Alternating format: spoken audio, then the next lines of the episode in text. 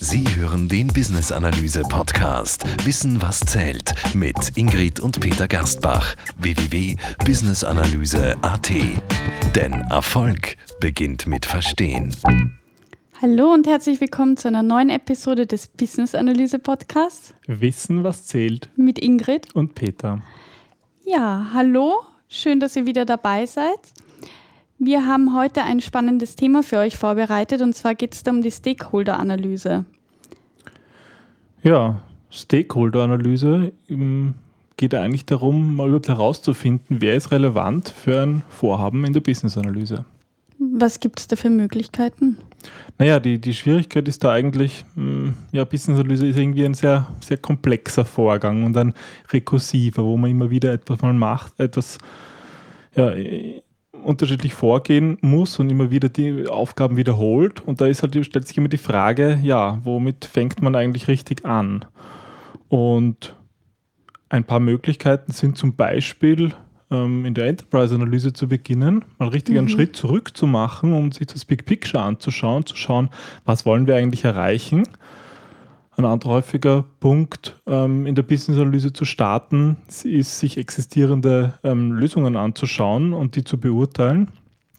Ja, oder ein häufiger Beginn ist auch eine vorgeschlagene Lösung zu beurteilen, wenn zum Beispiel ja Out-of-the-Shelf-Software gekauft werden soll oder gewisse Lösungen miteinander verglichen werden sollen. Mhm. Aber in jedem Fall ist es ganz wichtig, sich vorher, sozusagen sobald feststeht, ähm, ja, was eigentlich der, der Bedarf ist, sich vorher anzuschauen, ähm, wer sind eigentlich die Stakeholder, wer hat eigentlich eine Beziehung zu dem Vorhaben. Gut, das Wort Stakeholder ähm, kommt ja relativ häufig vor in Projekten und in Unternehmen. Ist jedem klar, was ein Stakeholder ist? Also ähm, sind das immer Personen oder wie würdest du Stakeholder definieren?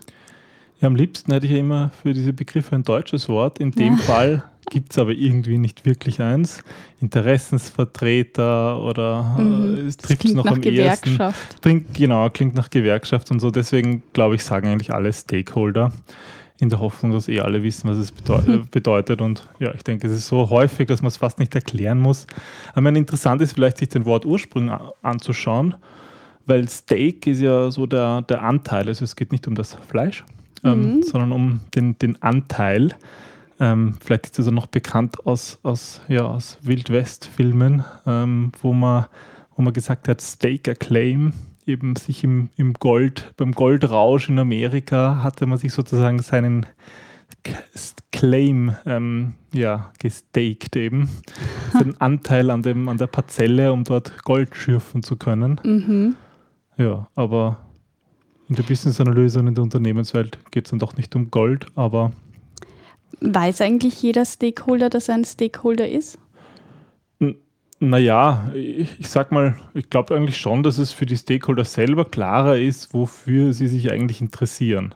Mhm. Aber es geht eigentlich eher darum, dass die, die das Projekt steuern, das Vorhaben, dass denen das bewusst ist, wer alle damit zu tun hat, damit die auch richtig eingebunden sind, weil es gibt nichts Schlimmeres als jemand, der eigentlich wichtig wäre für ein Vorhaben, Mhm. Aber irgendwie nicht richtig eingebunden wird, weil dann kommt es schnell zu ja, U-Boot-Aktionen und, und schadhaften Verhalten, die das Projekt dann in Gefahr bringen. Okay, also ähm, was macht ein Stakeholder aus? Also was sind Gemeinsamkeiten von den Stakeholdern in einem Projekt? Ja, im Grunde, ähm, vielleicht möcht, kann ich da auch mal zurückgreifen auf das Webinar, was ich letztens gehalten habe über das Business Analyse Core Concept Model. Ähm, da habe ich ja darüber gesprochen, wie, welche Kernkonzepte in der Business-Analyse existieren und Stakeholder ist auch so ein Kernkonzept. Die haben Mhm. Beziehungen ähm, zu anderen Kernkonzepten. Was mal ganz klar ist, Stakeholder, die haben natürlich Bedürfnisse. Ähm, Bedürfnisse, Needs, Unternehmensneeds. Und Stakeholder sind alle die, die irgendwie an der Veränderung, um die es hier geht, beteiligt sind. Dann sind Stakeholder die, die die zu bauende, die, die zu entwickelnde Lösung benutzen, also zum Beispiel Endanwender. Mhm. Ähm, und in Betracht auf die, auf die aktuelle Situation, in der wir uns befinden, sind Stakeholder all die, die, die sozusagen einen bestimmten Blickwinkel einnehmen, die einfach die Situation aus einem bestimmten Blickwinkel, der uns interessiert, betrachten. Ja, und durch die, die, die Werte, die unsere Veränderung erzeugt, durch diese Werte werden Stakeholder motiviert, belohnt oder möglicherweise wird auch Wert von einem Stakeholder auf einen anderen übertragen und verringert sich dadurch bei einem. Ja, und Stakeholder haben natürlich auch Beziehungen untereinander. Okay, und ähm, ein Projekt hat normalerweise mehrere Stakeholder. Also wir werden kaum einen Business Analysten in einem Projekt finden mit einem Stakeholder, nehme ich mal stark an. Genau, ja, sonst wird es, glaube ich, ein bisschen langweilig. Gut, und wie finde ich die Stakeholder heraus? Die werden auch nicht aufzeigen und sagen, ich bin ein Stakeholder, oder? Naja, manchmal tun sie das vielleicht sogar. Ähm, aber im Grunde sollte man genau mit dieser Analyse beginnen, sobald der, ja, der Bedarf feststeht, in der Business-Analyse ähm, ähm, ähm analysieren soll. Und ja, genau die Kernfrage ist eben, ja, wer ist jetzt betroffen? Und ich sage mal, ähm, für Business Analysten ist es hier vor allem wichtig, dass er, dass er sehr kommunikativ ist und einfach auf die Leute zugeht, um herauszufinden, wer ist denn eigentlich tatsächlich Stakeholder. Mhm. Klassischerweise passiert das im, ja, im Rahmen von den ersten Kickoffs-Meetings, überlegt man sich vielleicht im Vorfeld schon, wer kann überlegt sein, setzt sich in einer kleinen Gruppe zusammen, macht ein Brainstorming, ähm, ja, wer dann so, wer dann so überhaupt äh, betroffen sein kann, wen man da ein, einladen sollte in ein erstes mhm. Meeting. Mhm. Also ich stelle mir das jetzt so vor, dass ähm, ein Projekt wird aufgerufen, also wird ausgeschrieben und der Business Analyst steht jetzt vor der Aufgabe, die Stakeholder herauszufinden. Welche Möglichkeiten hat er dazu? Ja, hauptsächlich eben im, im, im Rahmen, ich sage mal ganz am Anfang, Gespräche natürlich mit den Projektauftraggebern, mhm. Ähm, schauen, wer, wer ist betroffen. Und hier, hier geht es vor allem darum, immer weitere Kreise zu ziehen. Man setzt sich vielleicht gemeinsam mit einem Projektleiter, falls es in dieser Phase schon einen gibt, zusammen mhm. oder eben mit den Projektauftraggebern und überlegt sich gut, wer ist alle betroffen, eben diese Fragen und diese Beziehungen, die ich vorher genannt habe, auf wen trifft das alles zu. Ja, und dann zieht man immer weitere Kreise und, und, ähm, und kommt zu immer neuen Stakeholdern, indem man zum Beispiel die, die bereits identifizierten Stakeholder interviewt und im Rahmen von Interviews oder schon Anforderungsworkshops eben sich weitere, weitere Stakeholder geben. Ja, oder sozusagen, man macht es man macht's mal allein im stillen Kämmerchen mhm. und schaut sich zum Beispiel ähm, im Rahmen einer Organisationsmodellierung an, wie ist, das, wie ist die Organisation eigentlich aufgebaut. Da gibt es aber sicher auch irgendwelche Tools oder Hilfsmittel, die einem Business Analysten dabei helfen, die Stakeholder zu identifizieren, oder? Ähm, zum Beispiel wenn es um die Organisation geht, die meisten großen Organisationen haben ja im Intranet ein Organigramm, mhm. wo man mhm. einfach sich durchklicken kann, meist auch irgendwie interaktiv oder bei kleinen Unternehmen existiert es vielleicht in einem, in einem PDF. Und das ist schon mal ein guter Ausgangspunkt, sich einfach anzuschauen, okay, was haben wir alles für Abteilungen und so in mhm. einer Art Checklist immer zu sagen, gut, die sind irrelevant, aber die sind wichtig. Also einfach, dass man niemanden vergisst. wenn man das nur so im Brainstorming macht, dann kommt man vielleicht auf ähm, auf, breitere, auf breitere Interessensgruppen, aber vergisst vielleicht einfach welche, ja, weil halt keiner gerade dabei gesessen ist, der an diese eine Abteilung gedacht mhm. hat. Und mhm. wenn man dann nur so Organigramm durchschaut und sagt, hm, Marketing, das stimmt, Marketing haben wir ganz vergessen, aber die sind eigentlich für das Vorhaben doch interessant, so mhm. kann man ganz gut draufkommen. Aber das ist ja, glaube ich, prinzipiell auch immer ganz gut, wenn man neu in einem Unternehmen oder in, also ja, in einem Unternehmen ist, dass man sich mal als Business Analyst auch das Organigramm ansieht und schaut, welche Abteilungen gibt es da überhaupt, wie könnten die miteinander interagieren. Das ist ja auch unabhängig jetzt von der Stakeholder-Analyse ganz gut, oder? Ja, ich glaube, das sollte man immer wissen, um auch ja, um auch gewisse Beziehungen und Einflussnahmen innerhalb der Organisation zu verstehen. Mhm. Und ich sage mal, für einen Business Analysten, der vielleicht von extern geholt wird, ist das absolut wichtig, mhm. um das mhm. zu verstehen, weil man schon davon ausgehen kann, dass das auch in der Realität diese Machtgefüge übereinstimmen, aber halt nicht immer. Es gibt mhm. natürlich auch informelle, die sich im Organigramm nicht, nicht, nicht wirklich darstellen. Ja. Aber gerade auch in einem großen Unternehmen sind auch, ja, sind auch Business Analysten, die schon lange im Unternehmen sind. Eigentlich, da kann man immer wieder was lernen, weil ja, sobald ein Unternehmen mehr als 1000 Mitarbeiter hat, dann wird es einfach unübersichtlich. Dann kennt man mal nicht mehr mal alle Abteilungen, Gruppen möglicherweise, mhm. weil es einfach schon zu viele Personen involviert sind. Gut, also wir hatten mal das, das stille Kämmerchen, wo sich der Business Analyst hinsetzt mit dem Organigramm. Ähm, und auch ein, ein Brainstorming macht. Was gibt es noch? Ähm, ja, eine andere, ich sag mal, eine andere Sichtweise wäre, sich vielleicht nicht das statische Organigramm anzuschauen, sondern sich eigentlich das dynamische Verhalten, die, die Arbeitsabläufe anzusehen, sprich die Prozesse. Und wenn es das gibt im Unternehmen, eine Prozessmodellierung, mhm. dann ist es natürlich auch interessant, sich die anzuschauen. Wo gibt es, ähm, wo gibt es Leute im Prozess, die eine gewisse Tätigkeit äh, durchführen, das heißt einfach sich, den, sich das, die Prozesslandkarte anschauen, mhm. dort schauen, was sind dort Akteure im Prozess. Ja, und das sind dann weiß ich, wenn es zum Beispiel um die, um die, ähm, um den, äh, um den Vertrieb geht, dass man sich den Vertriebsprozess anschaut, wer ist eigentlich alle involviert, wer macht das Angebot, wer schickt es aus, wer holt es mhm. ein, wer telefoniert nach, ähm, wer, wenn in die Bestellung reinkommt, wer macht das tatsächlich, gibt es da noch irgendwelche Gruppen, das in einem sauber ähm, gezeichneten ähm, Prozessdiagramm kann man genau das alles finden und auch so, sag mal, statisch durch die Analyse von Dokumenten ja, Stakeholder identifizieren. Na gut, das ist jetzt sozusagen die Theorie und ähm, ich gehe jetzt mal davon aus, dass du ein paar Stakeholder identifiziert hast. Ansprechen wirst du sie trotzdem müssen, oder? Ja, ja das hängt natürlich davon ab, um wen es sich handelt. Ähm, ich meine, es können, es können natürlich, wer, wer kann jetzt konkret alle Stakeholder sein? In der Business-Analyse ganz wichtig sind natürlich die Fachexperten, von denen die Anforderungen kommen. Mhm aber auch Umsetzungsexperten, sei es zum Beispiel aus der IT, Entwickler, Architekten, einfach Experten aus der, aus der, aus, ähm, in der Softwareentwicklung zum Beispiel.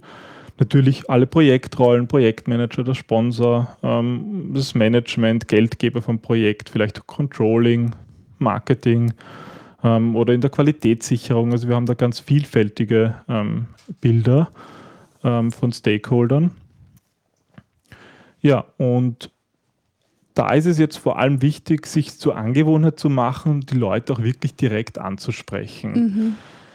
Das erlebe ich halt immer wieder in Coachings von, von Business-Analysten im Mentoring, dass sie oft ein bisschen zu introvertiert sind in diesem mhm. Schritt. Also das ist generell gerade in großen Unternehmen, wo es doch so ist, dass man einfach sich nicht mehr persönlich kennt, mhm. tendieren die Leute. Die da ist doch eine Hemmschwelle. Mhm. Da hängt natürlich auch immer von der Unternehmenskultur ab. Ja. Und und, und vor allem, ähm, man sagt immer so, ab 100, 150 Mitarbeitern kennt man nicht mehr alle persönlich. Mhm. Und dann spricht man natürlich vor allem mit denen, die man bereits kennt, wo sich schon gewisse, wo eine Beziehung schon da ist. Mhm. Und wenn man das als Business Analyst auch macht, dann hat man ein Problem, weil dann vergisst man die, zu denen man keine Beziehung hat. Mhm.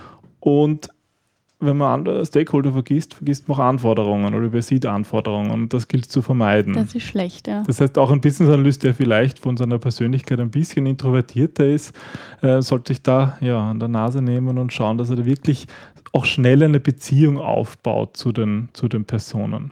Okay, und ähm, hast du da einen Tipp? Also empfiehlst du da einfach das Handy nehmen und anrufen und fragen oder an der Tür klopfen oder also wirklich proaktiv genau, agieren. genau, proaktiv agieren. Ich glaube, das, das Schlimmste, was man machen kann, und das ist halt in der heutigen Zeit, schreibt man halt sofort E-Mails. Mm. Und ein E-Mail ist einfach sehr unpersönlich und das dauert vor allem einfach lang, bis man dann eine Antwort hat. Ja, es kriegen dann alle im, im, am Tag 50 E-Mails oder mehr mm. und sowas bleibt dann einfach schnell liegen, gerade von jemandem, den man dann nicht kennt, wo man nicht genau weiß, wer das ist. Da schaut man vielleicht noch, ah, es ist jetzt nicht irgendwie eine Führungskraft, na, wird schon nicht so wichtig sein, da melde ich mich morgen und dann vergisst man es und dann verzögert mhm. sich das alles. Aber gerade diese Stakeholder-Analyse, da muss ganz am Anfang eigentlich, ähm, muss man schnell, schnell Kontakte finden, weil sich das eben, weil sich das in Runden immer erweitert. Man fragt mhm. dann den und der sagt dann, na, eigentlich er ist für das Thema nicht zuständig, aber frag mal den Herrn Huber und äh, so wird man sozusagen weitergeleitet. Deswegen am besten, ja, am besten anrufen, kurz mal reden, dann erfahrt man am meisten und dann ist vor allem schon eine, eine Beziehung aufgebaut. Na, und du hast ein Gesicht dazu. Also du, du weißt konkret, mit wem du sprichst, wie der Herr Huber aussieht. Er hat ein Bild von dir als Business Analyst. Er weiß, wen er sozusagen ansprechen muss, wenn es um wenn es um irgendetwas im Projekt geht, um irgendetwas Wichtiges. Also ich glaube, diese Beziehung ist ja auch ganz wichtig, oder? Genau, die soll ja eigentlich in beide Richtungen mhm. gehen. Also das, dass, dass sozusagen ja, eine Kommunikationsbeziehung aufgebaut ist und wenn die mal da ist, dann wird sie auch genutzt. Mhm. Und die kann man über E-Mail schwer herstellen. Ja, also zumindest äh, ticken doch die meisten Menschen so, dass es einfach dass das persönliche Kennen, das Gesicht Mhm. kennen einfach hilft. Das Ja. ist auch unsere Erfahrung, ne? dass die Leute dann irgendwie dankbar sind, wenn, wenn sie selber auch als Stakeholder ein Gesicht haben und wissen, okay, das ist der Business Analyst, der ist jetzt dafür zuständig und wenn ich Fragen habe, kann ich zu dem gehen und der ist eigentlich eh ganz nett und, Genau, ja. und der kennt mich persönlich auch. Also das ist sozusagen auch wichtig zu sagen, ja, wir haben doch darüber gesprochen. Ja, und da sind wir als Business Analysten einfach Brückenbauer in der Kommunikation. Mhm. Und da geht es auch natürlich darum, sich hinzustellen, zu sagen, ich bin das, ich mache das. Wenn es irgendwie Fragen gibt zum. Projekt, kommt zu mir, ich nehme das alles auf und ich Mhm. unterstütze diese Kommunikation und sorge dafür, dass eure Interessen ähm, ja, gewahrt werden in dem Projekt. Mhm. Also wenn man sich da, denke ich, ähm, proaktiv darstellt als, als, als Person, die vermittelt und wo, wo, ähm, ja, wo Wünsche und Bedürfnisse gut aufgehoben sind, ja, dann nutzen die Leute das, weil das ist einfach dann, das ist einfach ein Gesprächsangebot, ja, was man nur machen muss, dann wird es auch genützt. Ja, und der erste Schritt ist immer der schwierigste, also nicht erst Kopfkino entstehen lassen, sondern wirklich gleich zu Beginn anklopfen, sagen, hallo, ich bin der Business Analyst aus dem und dem Projekt, haben Sie kurz Zeit? Genau, ja. Und ich mache auf der anderen Seite, gerade wenn ich mit vielen neuen Personen zu tun habe, mache mir auch meistens ja, so eine Liste, wo ich einfach aufschreibe, okay, mit dem habe ich jetzt gesprochen. Mhm. Wenn es im, im Internet nicht irgendwie auch Fotos gibt oder, Mhm, so, dann schaue ich mir, das dass ich mir kenn diese Fotos dir, ja. anschaue, weil ich merke mir dann einfach die Gesichter am Anfang nicht. Wenn du Ja. innerhalb von einem Tag mit 30 neuen Leuten sprichst, keine Chance. Also ich, da, da muss man sich auch, das muss man sich auch zugestehen und einfach Listen Mhm. schreiben, mit wem habe ich jetzt gesprochen und kurz, was, was, was der wesentliche Punkt war. Ja, und Mhm. dann erinnert man sich später auch wieder dran. Ja, das ist Du so. hast ja auch immer ein Foto bei den E-Mails. Genau, ja, ich schaue eigentlich immer, dass ich im Adressbuch, wenn es welche gibt, auch Fotos einbaue, Mhm. weil es hilft mir einfach, wenn ich dann eine E-Mail bekomme oder wenn ich einen Anruf bekomme, dass ich am Handy gleich genau die richtige, das richtige Gesicht vor mir habe. Hm. Das klingt ja spannend. Gibt es sonst noch Stakeholder?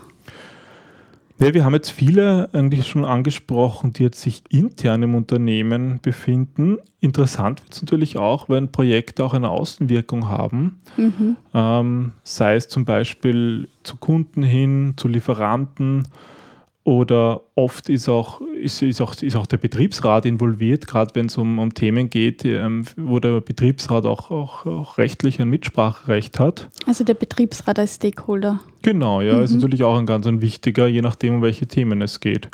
Das kann sich natürlich auch weiterziehen bis zu Gewerkschaften, wenn es halt wirklich ein Thema ist, ähm, ja, das dann das Streikpotenzial hat, ja, wie zum Beispiel Hm. gerade bei Amazon. Mhm.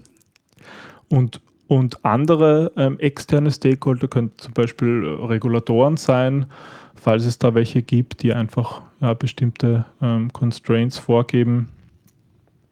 Also es ist ein ganz vielfältiges Feld eigentlich. Genau, ja. Stakeholder sind überall unter uns.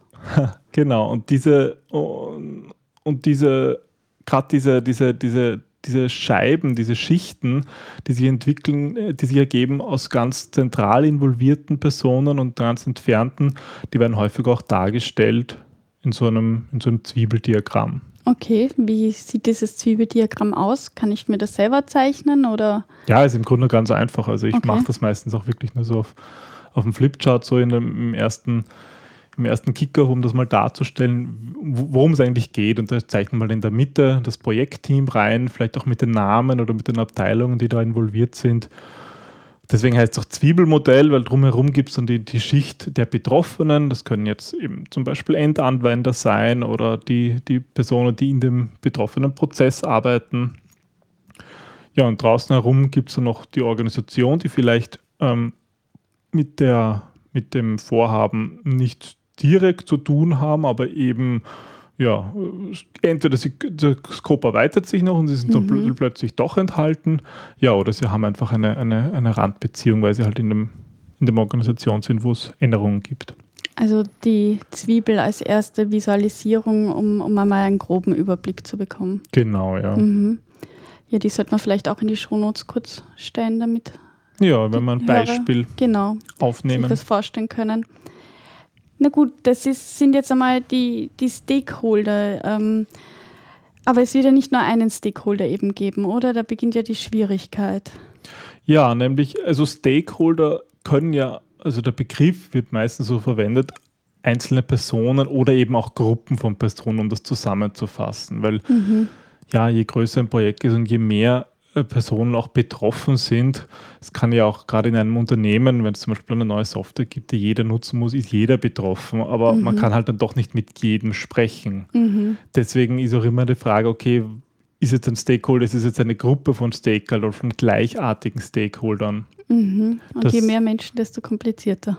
Genau, ja. Also da gibt es halt recht sag ich mal, Stakeholder können da recht homogen sein. Da sagt man, das, sind halt, das ist halt eine Abteilung, die besteht aus 100 Mitarbeitern und alle 100 haben im Grunde dieselbe Aufgabe. Zum Beispiel in einem Callcenter machen eigentlich dieselben Tätigkeiten mehr oder weniger. Gibt vielleicht, vielleicht gibt es drei unterschiedliche Skill-Levels oder mhm. Skill-Gebiete, die man halt berücksichtigen muss. Aber in so einem Fall reicht sich einen äh, Spock, Single Point of Contact oder halt so einen Repräsentanten herauszuholen, ähm, um mit dem zu arbeiten. Der kennt sozusagen seine Leute und kann sozusagen als Repräsentant für andere arbeiten. Das ist dann der Stützpunkt, der Spock. Genau, ja, zu dem, der halt sozusagen der, der ja, Single Point of Contact, okay. der ja, der Punkt, wo halt, wo sich das Wissen sozusagen über diese Stakeholder-Gruppe sammelt. Ja, aber da, da muss man halt auch immer aufpassen, weil ob diese, diese Repräsentanten auch wirklich die, die Stakeholder dahinter repräsentieren. Mhm.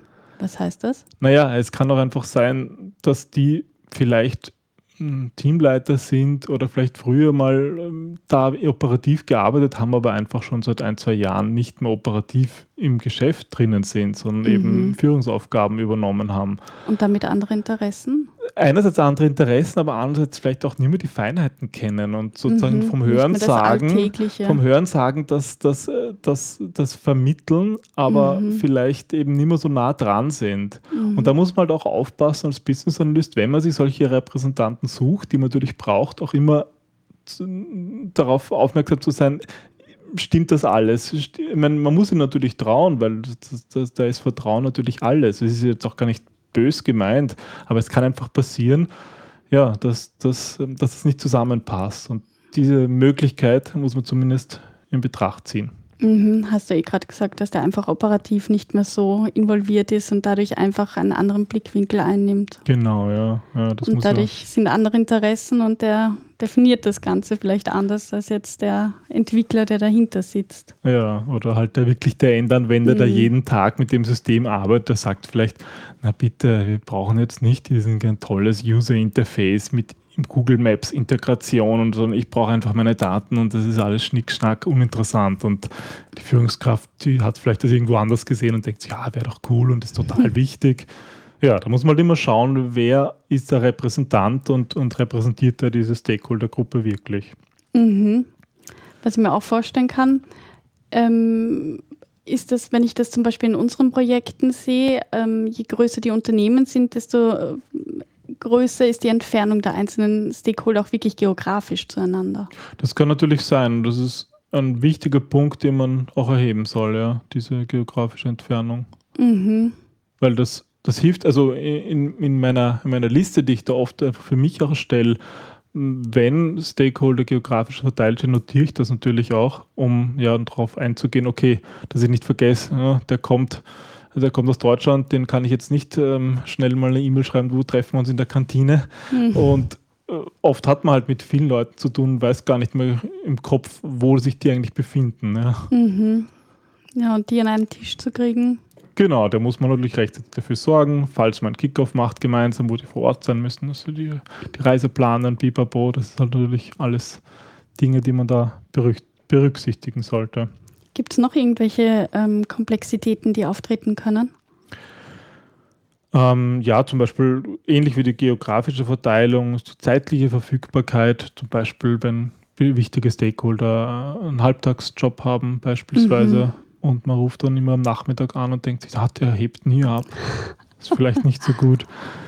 Ja, oder, oder auch generell, ob, ob ein ob ein Thema überhaupt von einem Stakeholder, von einer Stakeholdergruppe ähm, komplett über, über, abgedeckt, abgedeckt, wird. wird ja. Mhm. Also gerade wenn Unternehmen sehr stark prozessorientiert sind, ähm, ist es doch häufig so, dass, dass bestimmte Personen einfach im Prozess ein kleines Rädchen bedienen und oft gar nicht wissen, was ist vorne und was ist hinten. Mhm.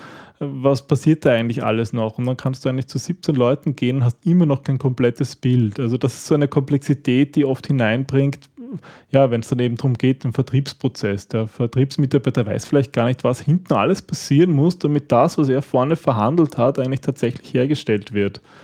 Und durch so einen Prozess durchzuschauen, das kann sehr komplex sein. Und solche, ja. Also da ist der Business Analyst nicht nur Dolmetscher ähm, oder Brückenbauer, der Beziehungen aufbaut, sondern eigentlich auch Detektiv, der Fragen, Fragen, fragen muss. Genau, und sich weiter hangelt von mhm. einem zum nächsten. Und nicht aufgibt, bis er wirklich das komplette Bild hat. Genau. Mhm. Also er hat das Glück und findet irgendwo im Intranet ein Prozessdiagramm, was alle Fragen beantwortet uh. und aktuell ist. Das sollte er dann gleich verkaufen. Ja, genau, das ist eine, eine wertvolle Ressource, aber hm, die ist halt meistens dann meistens doch nicht so gegeben, auch wenn man auch wenn es oft schöne Bildchen gibt.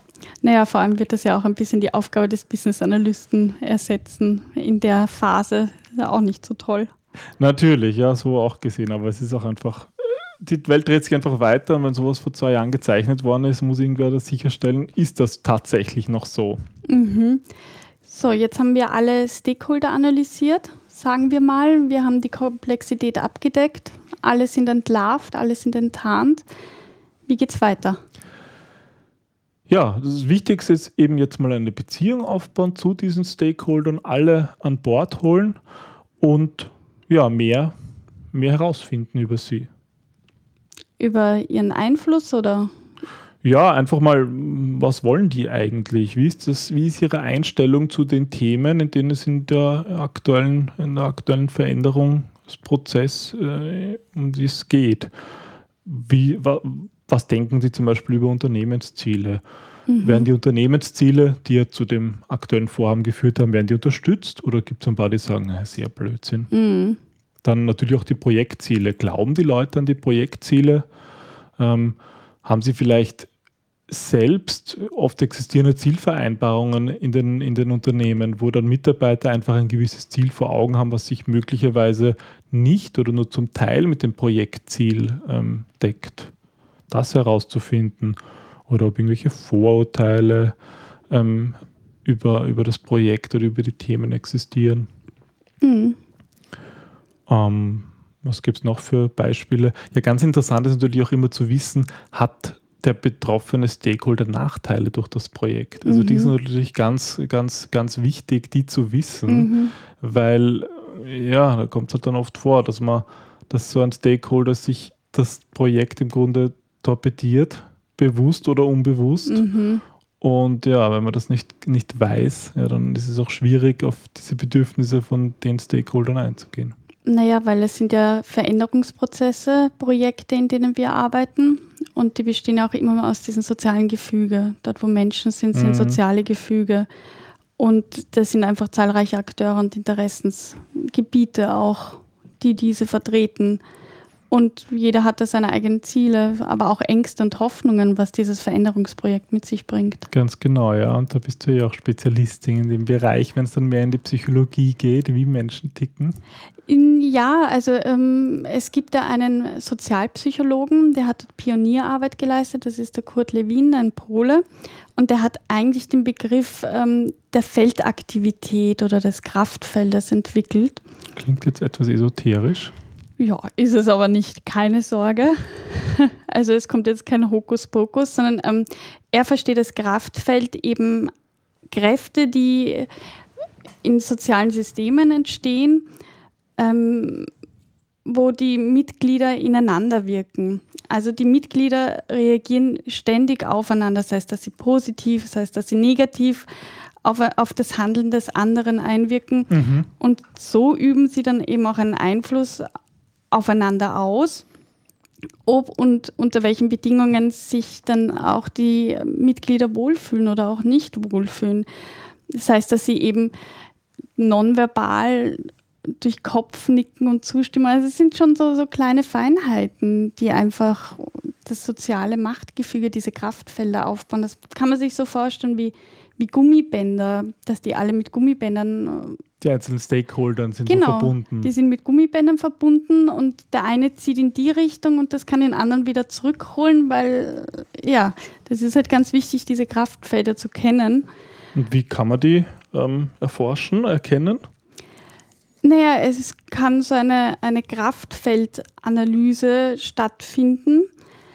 Ähm, dabei ist es wichtig, also die Frage ist immer, was willst du erkennen? Warum willst du erkennen? Also wieso ist das wichtig? Es ist einmal wichtig, um zu sehen, wie viel Macht und Einfluss diejenigen überhaupt besitzen. Das ist was anderes, ob sie sagen, ich habe Macht und Einfluss oder ob sie es auch tatsächlich haben. Also mhm. ob sie es mhm. auch von den anderen zu gestehen. Ja, ich denke, da kenne ich vor allem bekommen. den Unterschied. So, so formellen Einfluss eben durch eine Führungsposition oder auch informellen Einfluss. Es gibt ja. einfach oft einen ganz normalen, sage ich ja. mal, Mitarbeiter, das sind halt meistens die, die schon lange im Unternehmen mhm. sind, die einfach so, so die grauen Eminenzen genau, sind ja. und wenn irgendetwas entschieden werden muss, dann fragt sogar die, die Führungskraft den, du, ist das jetzt eh gescheit, was wir da machen? Ja, sowas meinst du?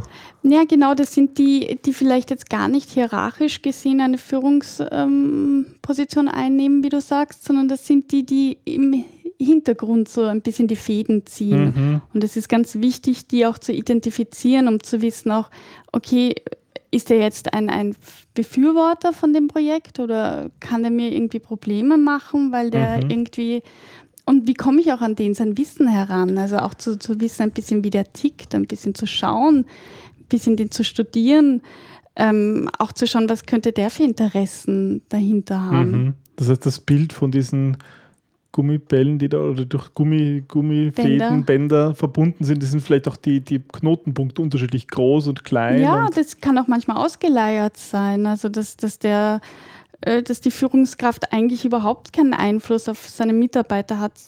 Warum mhm. auch immer, das kann mhm. verschiedene Gründe haben. Und es ist halt eben wichtig, sich anzusehen, ähm, ob es Seilschaften gibt in diesen Kraftfeldern. Nix, aber das Wort Seilschaften ist ja schon so wie diese Gummibänder ja, eigentlich. Siehst? Also ob es ähm, informelle Netzwerke gibt oder ähm, eben nicht. Und dann musst du halt schauen, okay, befürworten die mein Projekt oder, oder stellen die sich quer? Und wenn sie sich querstellen, wie kann ich die zu Befürwortern überhaupt machen? Mhm. Und ähm, dazu eignet sich auch eine grafische Darstellung von den Kraftfeldern. Das kann man am besten auf einem Flipchart machen.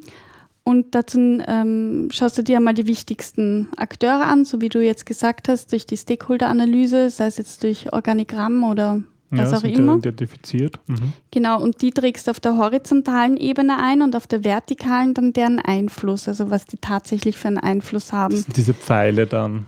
Genau. Also du, du kannst das irgendwie mit Farben oder Pfeilen ähm, darstellen. Und was toll ist, wenn du auch Beziehungen erkennst. Also sei es jetzt, dass du im Meeting erkannt hast, okay, du hast sie, da, da gibt es irgendwie eine Gruppe, eine Seilschaft, die arbeiten immer zueinander und, und das ist irgendwie einfach zu denen dann für dich visuell mit Farben oder mit Pfeilen das einzeichnen und schauen und ähm, ja, das dann auch ergänzen immer wieder, schauen, ob die sympathisch sind. Manchmal gibt es ja auch einfach den finden die unsympathisch, warum auch immer.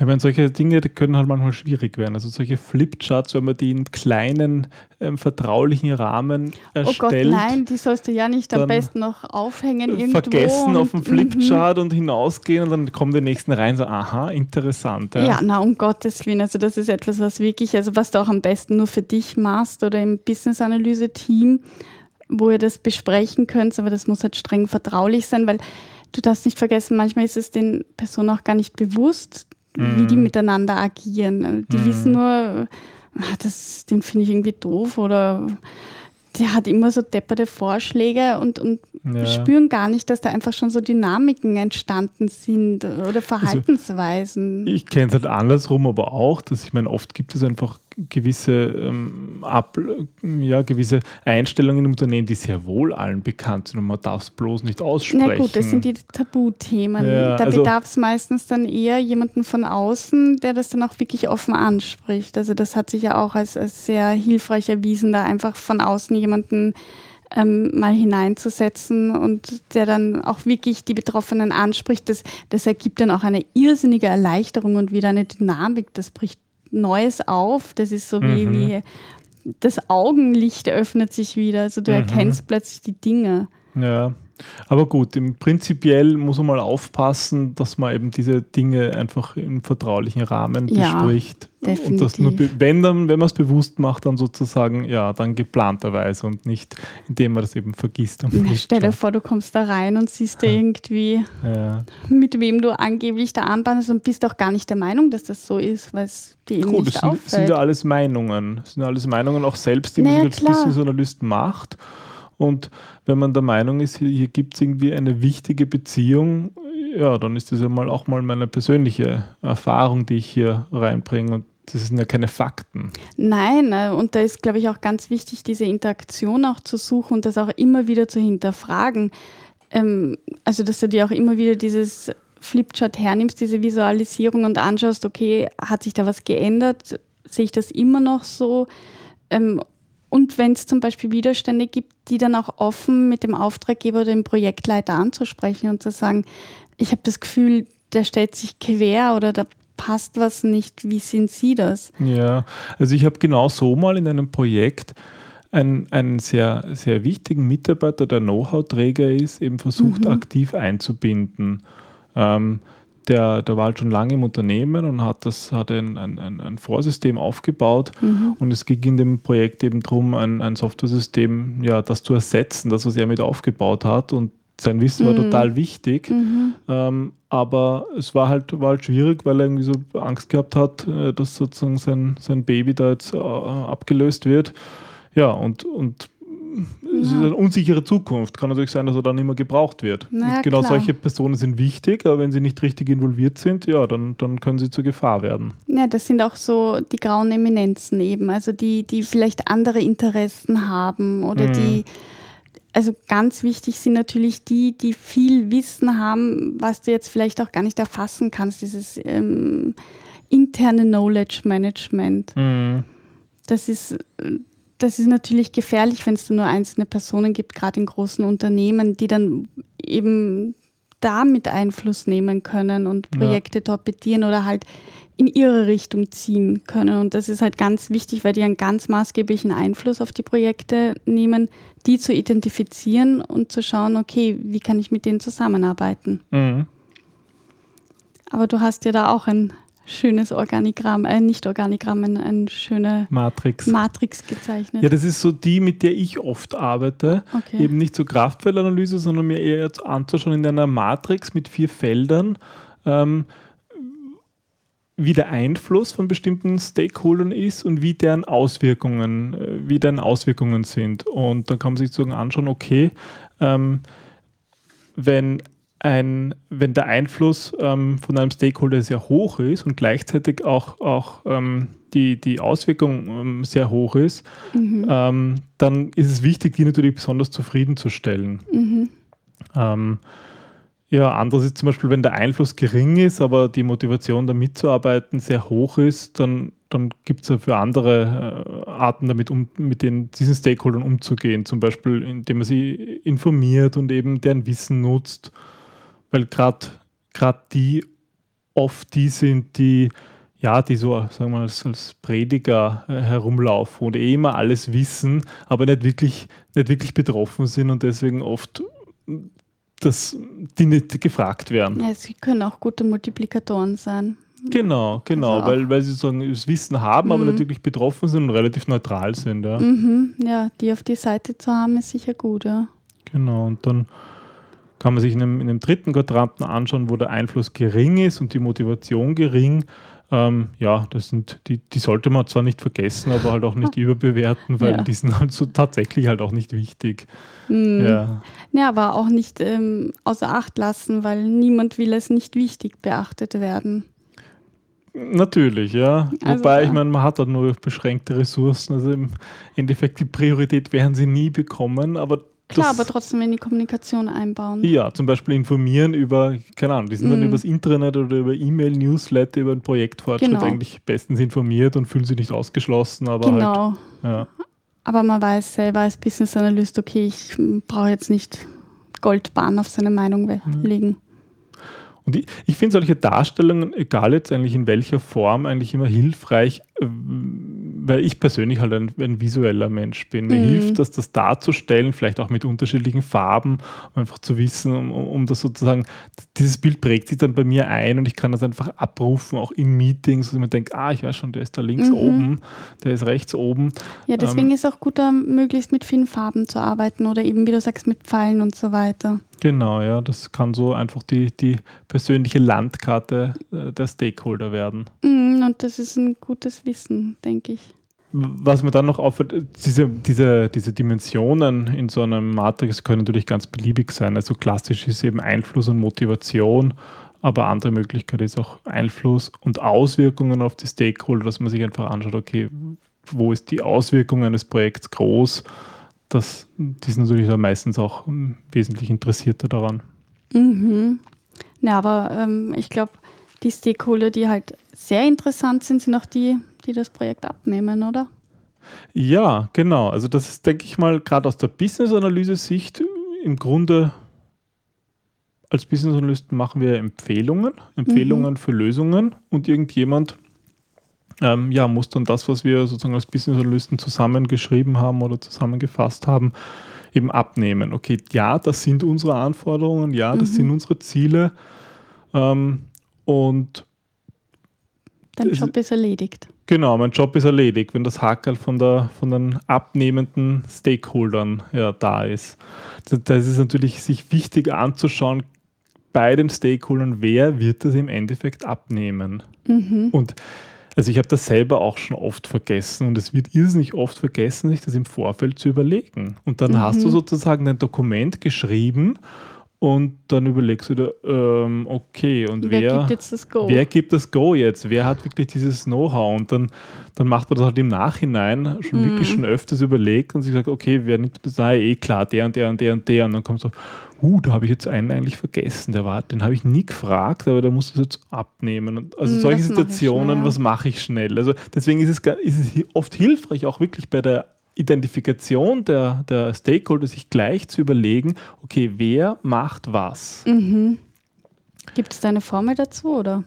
Naja, ich sag mal, das bekannteste Werkzeug dafür ist die, die RACI-Matrix. Mhm. Razi steht. Steht für R, steht für Responsible, A steht für Accountable, C für Consulting und I für Informed. Das ist ja eigentlich eh das weit verbreitetste Methode dazu, aber auch wirklich sinnvoll, weil da geht es darum, eben bei jedem eben eins dieser vier Buchstaben, bei jedem Stakeholder eins dieser vier Buchstaben zu machen, um Mhm. äh, anzuführen und um darzustellen, ähm, was dieser Stakeholder eigentlich macht. Und zum Beispiel bei der Abnahme kann ja einfach sein, ähm, also äh, bei diesen Business-Analyse-Tätigkeiten responsible ist fast immer der Business-Analyst, Mhm. weil der Business-Analyst muss dafür sorgen, dass abgenommen wird. Mhm. Aber accountable ähm, ist zum Beispiel der, der abnimmt. Der Okay. entscheidet das. Der ist sozusagen verantwortlich dafür, dass das, was, was ich als Business-Analyst erhoben habe, dass der das abnimmt. Dann das C steht eben für Consulting. Ähm, die, sie werden vielleicht beratend hinzugezogen. Kann jetzt zum Beispiel sein, dass ich ähm, von, zu, einem, zu einem Fachexperten gehe, der mich da eben berät, wenn Mhm. ich mein Anforderungsdokument geschrieben habe, ob das eben so korrekt ist. Ähm, oder natürlich auch der, der abnimmt, dass der noch jemanden zur Rate zieht. Mhm. Aber die Abnahme wäre in dem Fall eben immer der, der accountable ist. Und I? Informed? I ist informed, das sind die Stakeholder, die einfach informiert werden müssen. So, das sind unsere Anforderungen, das ist unser Business Need, das ist unsere, sind unsere abgenommenen Anforderungen, das sind einfach die, die dann die Information bekommen, die im Verteiler mit drinstehen, aber die nicht selbst entscheiden können. Das sind wahrscheinlich auch die mit der geringen Einflussnahme und Genau, hohe Einflussnahme in der Matrix ist natürlich immer, das sind meistens die, die das dann auch irgendwie abnehmen, Mhm. zumindest formell. Also da bei der Abnahme zeigt sich halt auch, da gibt es einfach formelle äh, Regeln meistens, wer kann jetzt so etwas abnehmen. Mhm. Und die informellen sind dann häufig die, die in dem Consulting drinnen stehen. Und wenn die dann nicht beratend hinzugezogen werden, naja, dann, dann, dann fangen sie an, ihre informelle ähm, äh, Kraft sozusagen zu verwenden. Mhm. Deswegen ist das, kann das durchaus ja, passend zusammen. Ja, super. Ich glaube, das war eigentlich eh eine tolle Zusammenfassung über die Stakeholder-Analyse. Immer aktuell halten oder was ist dein Tipp? Ja, ich denke, der, der wichtigste Tipp ist, sich das immer wieder anzuschauen. Das nicht mhm. nur einmalig zu machen, sondern immer, immer aktuell zu halten. Ich habe es ja auch ganz am Anfang gesagt, die ganze Business-Analyse ist eigentlich ein rekursiver Prozess, wo man Dinge mhm. immer wieder macht. Und gerade bei den Stakeholdern ist es wichtig. Ich glaube, es gibt kein Projekt, wo man nicht irgendwo zwischendurch draufkommt, dass man jemanden vergessen hat. Mhm. Aber gerade dann ist es umso wichtiger, den gleich an Bord zu holen, gleich anzurufen oder irgendwie zu kontaktieren. Proaktiv agieren. Proaktiv einfach. agieren. Mhm. Ja, und halt dann in der persönlichen Liste der Stakeholder gleich einzu, einzufügen. Ja, um ihn eben beim zweiten Mal dann auf jeden Fall nicht mehr zu vergessen. Super. Ja, das war ein sehr spannendes Thema heute. Ja, wir kommen jetzt noch zu ein paar News. Ja, zum Beispiel zum BA Camp. Events für Business Analysten. Vom 9. bis 10. Mai 2014 planen wir in Wien das erste BA Camp. Ja, das BA Camp für Business Analysten. Das soll eine offene Lernplattform sein. Also wir haben uns das angedacht, dass, dass wir das ähnlich einer Open Space ähm, Konferenz oder einer Unkonferenz, ist ja momentan ganz modern, ähm, gestalten. Ja, weil einfach das, der Gedanke ist, Vorträge allein ist ein bisschen langweilig auf Dauer. Ähm, wir, wollen, sind für die Kaffeepausen. Genau, die Kaffeepausen gehören verlängert. Das ist ja die Idee von den Unkonferenzen, die Kaffeepause zum eigentlichen Event zu machen. Ja. Also. Einander kennenlernen, miteinander Erfahrungen austauschen. Dazu wollen wir die Plattform anbieten. Genau, das wird eben stattfinden in Wien. Mhm von 9. bis 10. Mai, wie gesagt. Und nähere Infos findet ihr unter be-camp.org. Ja, dort wird dann in Bälde auch die Anmeldung möglich sein. Ähm, wir haben uns gedacht, den, den, den Beitrag für den, für den Eintritt wollen wir möglichst gering halten. Also wir wollen das organisieren, um der BA-Community, um sie zu stärken aber das wird mhm. an sich, die Veranstaltung ja, wird, wird Non-Profit sein. Das heißt, wir werden schauen, dass wir unsere Kosten, die wir dadurch haben, decken können. Durch Sponsoren und Unterstützer. Ja, das heißt, wenn ihr selbst an einem Thema interessiert sind und vielleicht eure Firma auch hier als Sponsor auftreten will, dann schreibt uns einfach eine Mail. Ja, aber auch wenn ihr Ideen zu Session habt oder zu Impulsvorträgen, was ihr gerne hören würdet oder euch gerne einbringen würdet und wie, ja, weil der Ablauf wird so sein, wir werden am Anfang, ähm, am Morgen, das ist ein Freitag, ein, ein paar Impulsvorträge ähm, vorbereiten. Da suchen wir natürlich auch noch ähm, interessierte Business-Analysten ähm, und mit Experten aus Themen. anderen Bereichen mit Themen, um das, um ja, mir Impulse zu geben. Müssen aber keine Business-Analysten sein. Genau, aber halt mit dem Thema sozusagen etwas anfangen können, einfach von allen Bereichen. Wir wollen das interdisziplinär gestalten. Über den Tellerrand schauen. Genau, über den Tellerrand schauen. Ja, und das werden eben diese Impulsvorträge sein und dann, dann geht es mehr über in die Open Space Veranstaltung, wo man einfach schauen, okay, welche Themen interessieren die Leute und dass wir dann in einzelnen Tracks das diskutieren und dann wieder gemeinsam vorstellen und am Samstag wird das ähnlich ablaufen. Ja, und am Abend, am Freitag gibt es noch ein Socializing Networking. Genau. Super, wir freuen uns drauf. Also schaut drauf vorbei unter becamp.org. be-camp.org. Genau. Ist natürlich auch verlinkt in den Shownotes. Ja, und bei Ideen und Vorschlägen bitte sofort euch melden. Das wird uns sehr helfen. Vor allem dann können wir auch das nach euren Interessen gestalten. Genau, es soll wirklich eine Community-Event sein. Wir freuen uns drauf. Von Business Analysten für Business Analysten. Genau. Ja, dann ähm, vielen Dank fürs heutige Zuhören. Wir freuen uns auf die nächste Episode. Und wenn ihr Fragen habt oder Feedback, dann schreibt uns einfach. Oder hinterlasst einen Kommentar. In den, in den Show Notes. Genau. Also bis zum nächsten Mal. Tschüss. Tschüss.